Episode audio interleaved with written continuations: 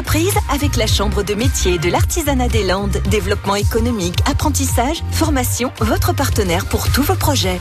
Bonjour, je m'appelle Gwenaëlle Maisonneuve. Je dirige une entreprise basée à Saint-Paul-et-Dax, c'est Eten Environnement, un bureau d'études spécialisé dans l'aménagement du territoire, l'environnement et le traitement de l'eau. Alors ma journée de travail, c'est très fluctuant, on va dire. Euh, j'ai, on peut pas dire que j'ai de calendrier ni d'agenda type.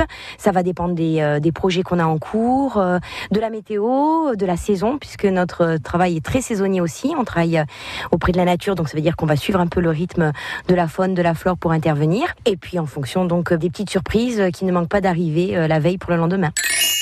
Mon plus grand plaisir en tant que chef d'entreprise à, à Environnement, c'est la rencontre avec les personnes, que ce soit avec mon équipe. J'ai une équipe qui est formidable et avec des tempéraments différents, une grande diversité de parcours, une grande richesse de personnes et de caractères. Ça, c'est un vrai bonheur qui fait que tous les matins, quand j'arrive à Eten, j'ai le sourire aux lèvres et je suis heureuse de retrouver mon équipe. C'est mon premier bonheur.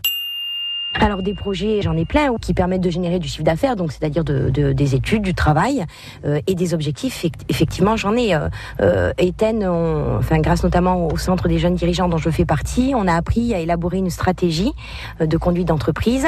Et cette stratégie, elle se décline à court terme, moyen terme et long terme. Alors le long terme, c'est un doux rêve hein, qu'on caresse d'avoir du long terme, mais il est certain qu'on ne peut pas fonctionner en pilotant au petit bonheur la chance au quotidien. Il faut qu'on ait une stratégie bien définie, oui.